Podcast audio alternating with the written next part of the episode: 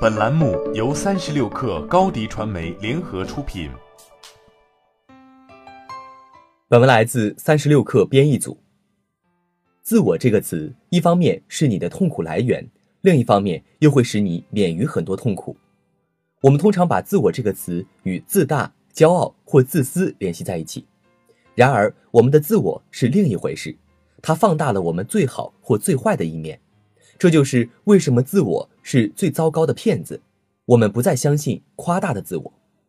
当你渴望被认为是最聪明的老板、最受人爱戴的母亲、最会谈判的人、最善良的女人、最风趣的男人、最具创造力的作家时，你就会让自我占据上风。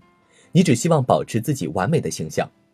通过保持虚幻的自我快乐，我们不仅把希望寄托在一个不可能实现的目标上，还会伤害自己和他人。不健康的自我的矛盾之处在于，尽管它看起来像是一种信心的助推器，但它会带来更多的伤害。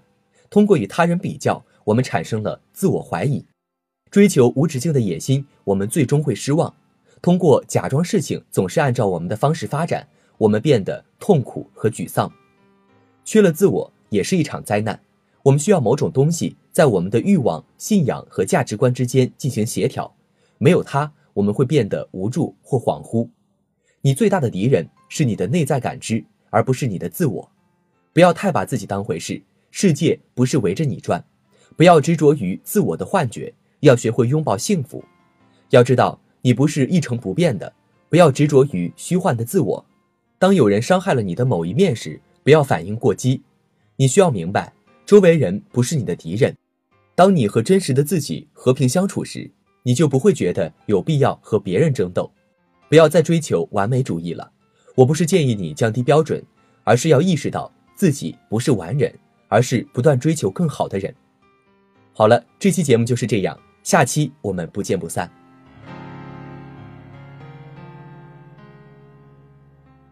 欢迎添加小课微信，微信 ID 是 s u p e r 三六 k 二 super 三十六课，加入我们的课友群。一起交流成长吧！